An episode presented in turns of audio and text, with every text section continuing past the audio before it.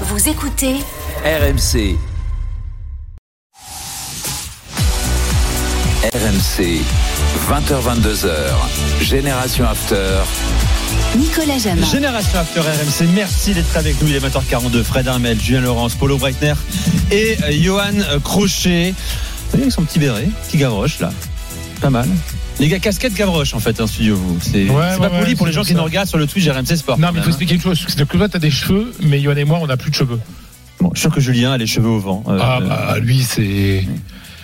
très beau cheveux, un. Euh, Ça fait, un peu, je- ça fait un peu Peaky Blinders alors, c'est ça que tu me dis sur le plateau? Ah, il y a ça. un peu Ah, exactement, très Peaky Blinder. Mm. Exactement. Johan, tu valides ou pas cette série? Que tu n'as pas Euh, vue. Je suis pas très série, donc j'en vois pas. Mais moi non beaucoup. plus, Je l'ai pas moi, vu. je- Série magnifique, une des plus grandes. Julien Laurent, c'est près de Saint-Clair. Oui, il y a de ça, t'as raison. Hein, un peu. Il était fait pour vivre en Angleterre, une sorte Ah, mais- d'élégance. ah, mais bien Il y a des gens, ils sont faits pour vivre dans un pays. Totalement. C'est dingue, hein Ou alors, ils ont épousé l'élégance du pays. Et puis, eh, euh, Julien fait plus qu'épouser l'élégance. hein.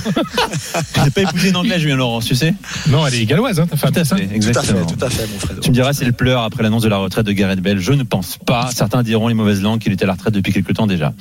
Euh, c'est parti pour le quart d'heure des auditeurs face aux drôles de dames. Je vais accueillir Karim au 32-16. Salut Karim.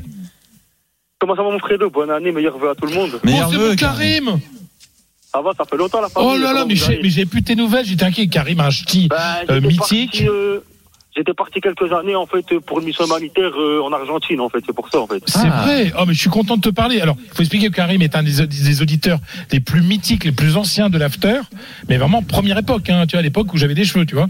Donc, euh, et Karim est un grand supporter du Barça. Ouais, oui. Ah, justement, ta question, Karim, porte sur le Barça. Euh, moi j'ai une... alors j'ai une question vite fait à Polo, deux minutes, ça va prendre. Vas-y, vas-y, vas-y. Et Polo, dis-moi, est-ce que tu considères, après c'est- je sais pas c'est l'avis des drôles de dames, moi c'est mon avis, bon peut-être je suis supporter du Barça mais je vais être objectif, est-ce que tu considères Jamal Moussiala comme le meilleur jeune du monde? Ou pas Euh, non, euh, déjà, c'est, ces genres de classement, moi, ça me, ça me fatigue rapidement. Mais euh, non, c'est Sois l'un gentil des avec plus Karim, s'il te plaît. Oui, non, mais c'est l'un des plus grands potentiels, évidemment. Euh, ce qu'il fait, là où je suis épaté, c'est euh, à son jeune âge réussir à s'imposer au Bayern Munich. Euh, c'est presque aussi important que son talent. C'est-à-dire que le, c'est tellement difficile de s'imposer dans ces clubs-là euh, lorsque tu es euh, post 18 ans à 19, 20 ans maximum, que c'est impressionnant. Donc techniquement, il est l'un des c'est sûr. Ensuite, il n'a pas encore euh, le coffre pour euh, s'imposer comme un Matthäus, euh, leader, leader par exemple du Bayern Munich. Et le jour où il en sera là, je te le dirais, oui, c'est peut-être le, le- le- le meilleur joueur du monde. Mais en tout cas, à son poste, Non, non, je te parlais de jeunes, de jeunes, de jeunes, pas le meilleur joueur. ah, du monde, chez les jeunes, mais pff, c'est compliqué quand tu vois Bellingham. Alors Mais je oui, parle de ça, quand Oui. tu vois ce que fait le Barça, ça dépend des postes. Au niveau de la créativité et la création, évidemment, euh, il est il est pas mal du tout. Maintenant, euh, encore une fois, euh, ça qu'est-ce que ça veut dire d'être numéro un chez les jeunes? Moi, ce qui m'intéresse, c'est la carrière et ce qu'ils font derrière. Quoi. Euh, si un jour, grâce à lui, euh, le Bayern remporte à nouveau une Ligue des Champions et qu'à lui tout seul, il remporte la compétition, bon, on pourra on pourra dire des choses. Maintenant, pour moi, ça reste un espoir euh, qui doit s'imposer en équipe nationale, qui doit devenir le véritable leader, mais il a une sacrée concurrence et je le rappelle, c'est Florian Wirtz qui va qui revient de blessure et euh, donc euh, pour les postes de numéro 10 en Allemagne, ça va être compliqué. Euh, puis il y a a a d'autres pays. Quand je vois le, volume de Bellingham, qui est pas du tout le même style de jeu évidemment, ou quand je vois certains joueurs du certains jeunes du Barça, ou même un certain attaquant qui est passé qui est passé par le Borussia Dortmund et qui aujourd'hui explose toutes les statistiques avec City, je je sais pas trop si on peut dire que c'est le numéro un, mais si on aime le beau jeu, on aime Moussiala, oui. Karim, ta Ah, question sur le Barça Ah, à Fred. Alors, alors, euh, Fredo, moi j'ai une question, c'est sur Gavi. Est-ce que pour toi, avec Xavi, progresse ou pas? Parce que moi, je, je trouve que le Gavi des six premiers mois au Barça, je m'en souviens, il avait été exceptionnel quand il avait remplacé Pedri. Mais j'ai l'impression depuis un an, un an et demi, c'est pas un Gavi, tu vois, euh, créateur, euh, qui fait des passes. ben, je ne demande pas qu'il marque des buts, mais Hmm.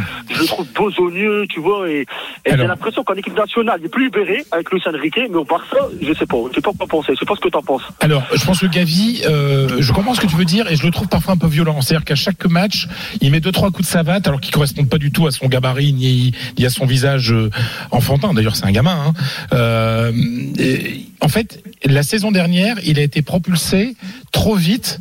euh, sous la lumière, parce que faut rappeler quand même que Gavi, il n'avait même pas de licence de première division. Il avait une licence, même pas d'équipe B, il avait une licence de junior. Tu vois, donc euh, et bon Ah ouais, me après les, les problèmes d'argent du Barça, les, euh, les euh, les problèmes de blessures, les etc. hein, Il a été propulsé euh, au plus niveau. Il a été évidemment le meilleur jeune et l'un des meilleurs joueurs, le meilleur jeune d'Espagne, sans aucun doute. Pour moi, c'était la révélation de la saison dernière. C'est quelqu'un qui a été très important au Barça et qui là, tu sais, parfois dans les progressions, il y a une sorte de pause qui se qui, qui se marque. Quoi. Il est arrivé très vite, très tôt. Mais je suis d'accord avec toi. Je le trouve trop besogneux, trop dans la peut-être dans le combat et, et moins et moins dans la création.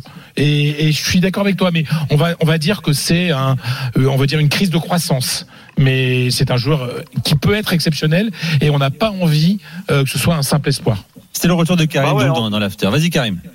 Bah moi, je vois, je suis d'accord, parce que rappelle-toi, Frito, il avait remplacé Pedri l'année de la saison dernière, les six premiers mois, tu t'en souviens, qui était, était blessé, et c'est- il avait porté le Barça pendant les six premiers mois, entre le mois d'août, Ah bah oui, il essentiel. et jusqu'en décembre, il avait été exceptionnel, c'était l'un des meilleurs, il était à la création, euh, à la passe B, il marquait quand même, marquait des buts, mais là, franchement, Ouais, mais, raison, mais là, à partir du moment où il y a, il y a Pedri qui est, qui est revenu, et souvent il y a un milieu de terrain, Pedri, euh, Busquets et Gavi, et Gavi, il fait souvent un boulot, un boulot défensif, quoi. Et c'est dommage. Bon, même après, attends, hier quand même, euh, le but euh, de la victoire du, du Barça, euh, Dembélé, on va- on va en parler de l'heure, Dembélé, c'est c'est une très belle passe, une très belle déviation euh, après une passe de Pedri, euh, de, de, de, de, de Gavi. Hein. C'est une passe Ouais, décisive, hein, donc euh, attention. hein.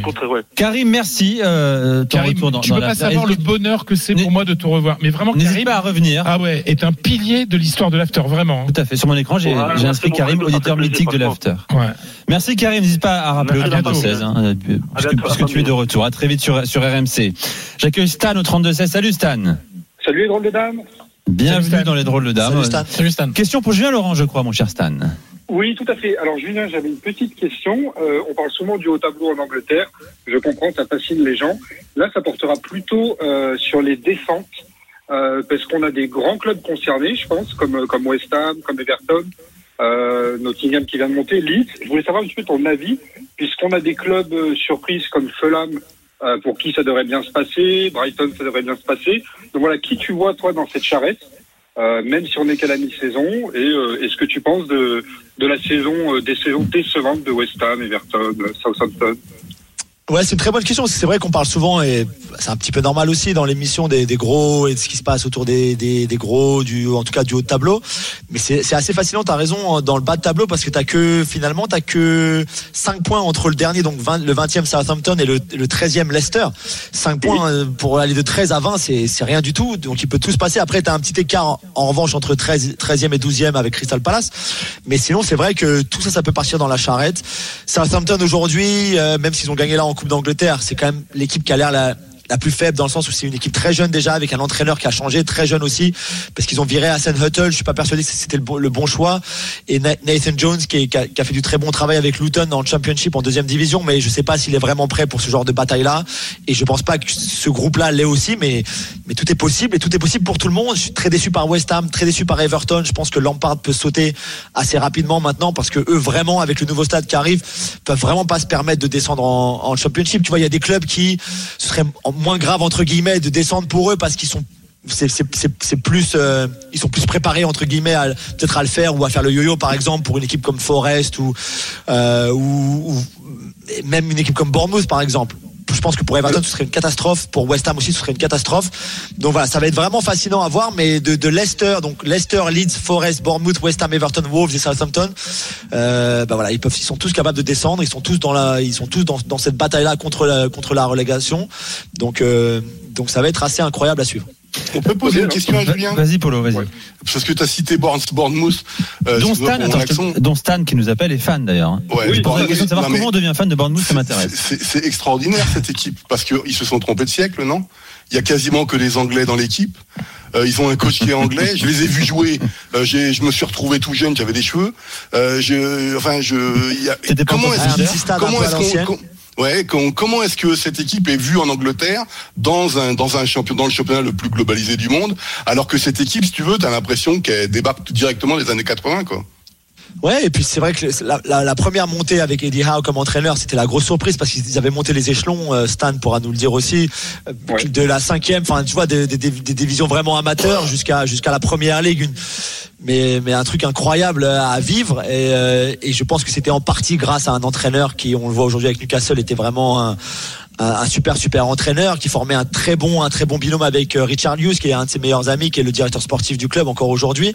Et puis après ils ont été vendus à un russe qui a aussi su investir. Maintenant ça a changé encore de propriétaire. C'est un c'est euh, c'est un américain. Et on parlait tout à l'heure des, des, des propriétaires hollywoodiens de, de Wrexham et ben pour ceux qui aiment Creed par exemple ou Black Panther et ben Michael B. Jordan est aussi euh, aujourd'hui le propriétaire de Bournemouth. Donc euh, c'est eux aussi sont rentrés dans la dans la dans la dans le monde hollywoodien.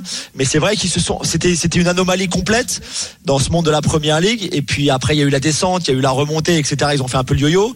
Euh, et là ça va être compliqué de se maintenir. Mais ouais c'est une histoire assez assez assez fantastique. Alors tout à fait, Julien. Je, je peux juste ajouter, euh, je pense que là, Bournemouth, alors effectivement, c'est très moche à voir cette saison. Euh, notamment, alors jouer avec de- deux joueurs comme Solanki et Kiefer Moore devant, c'est assez étrange. Ouais. Mais c'est aussi, je pense, une transition parce que comme tu viens de le dire, il y a le changement de propriétaire. Euh, sur le banc, ils ont gardé l'intérimaire O'Neill, euh, qui je pense est pas au niveau Première Ligue. Donc non, c'est une équipe et des joueurs euh, qui sont très très championship. Euh, après, après avoir, parce que je, les fans ne sont pas ravis de ce changement de, de propriétaire. Euh, donc j'ai peur que si Bournemouth redescende, euh, Julien, je sais pas si vous me confirmez qu'il y aura plus les revenus parachute pour les clubs qui descendent, etc. ouais ouais Donc j'ai peur que ça soit la fin de, de la belle aventure. Dis-moi Stan, comment tu deviens un supporter de Bournemouth? Alors, euh, quand j'ai voulu apprendre l'anglais, je me suis rendu en, en Angleterre, à Bournemouth, et c'était l'année en fait où ils montaient en première ligue. Euh, donc, si vous voulez, tous les week-ends, j'étais dans les bars avec les supporters Ah, bah ouais. et autres, et, et franchement, euh, c'est incroyable. Vraiment incroyable pour cette petite ville, ce petit club. en bord de mer c'est très joli hein, c'est très sympa si vous voulez passer un week-end à Bournemouth c'est c'est vraiment sympa euh, grosse Ouais. ville universitaire aussi bah comme comme Stan d'ailleurs euh. Tout à fait, c'est sublime, c'est une très belle ville, vraiment. Sinon, il y a le lac de Com aussi. Il y a des. Enfin, il y a de. Il y a de des- destinations Il y a- possibles, il y a hein. Marbella, euh, voilà, oui, c'est. Exactement. Bon, il y a la Non, mais je comprends, hein. Euh, merci mon cher Stan. Mais merci à vous. Tu reviens quand tu veux dans, dans une after. C'est ça, aller dans le dame. On parle en 3 minutes de Bournemouth. Tu vois, c'est ça. Et on voyage non, également. mais moi je trouve ça génial, C'est tu sais, parce qu'il y a tellement de gens qui ont fait des Erasmus et tout ça qui. Le, le football. C'est un très bon thème ça. Ah oui, oui. Quelle équipe supportez-vous grâce à votre Erasmus? Eh, franchement, c'est génial.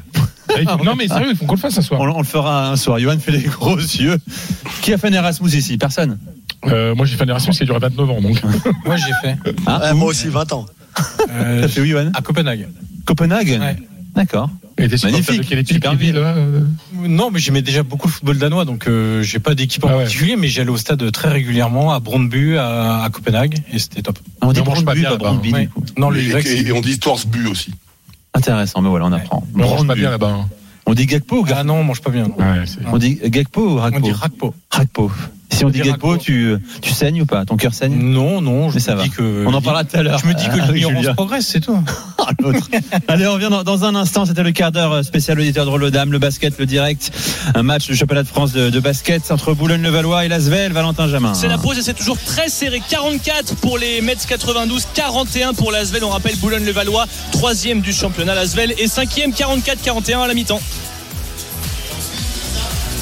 Et on revient dans un instant pour la suite de Génération After spécial drôle de dame avec Fred Armel, Julien Laurence, euh, Polo euh, Breitner et Johan Crochet. Restez dans un instant. On va aussi parler quand même de, de Gareth Bale, les gars, euh, qui, je vous le rappelle, a annoncé sa, sa retraite. À tout de suite sur RMC. Génération After.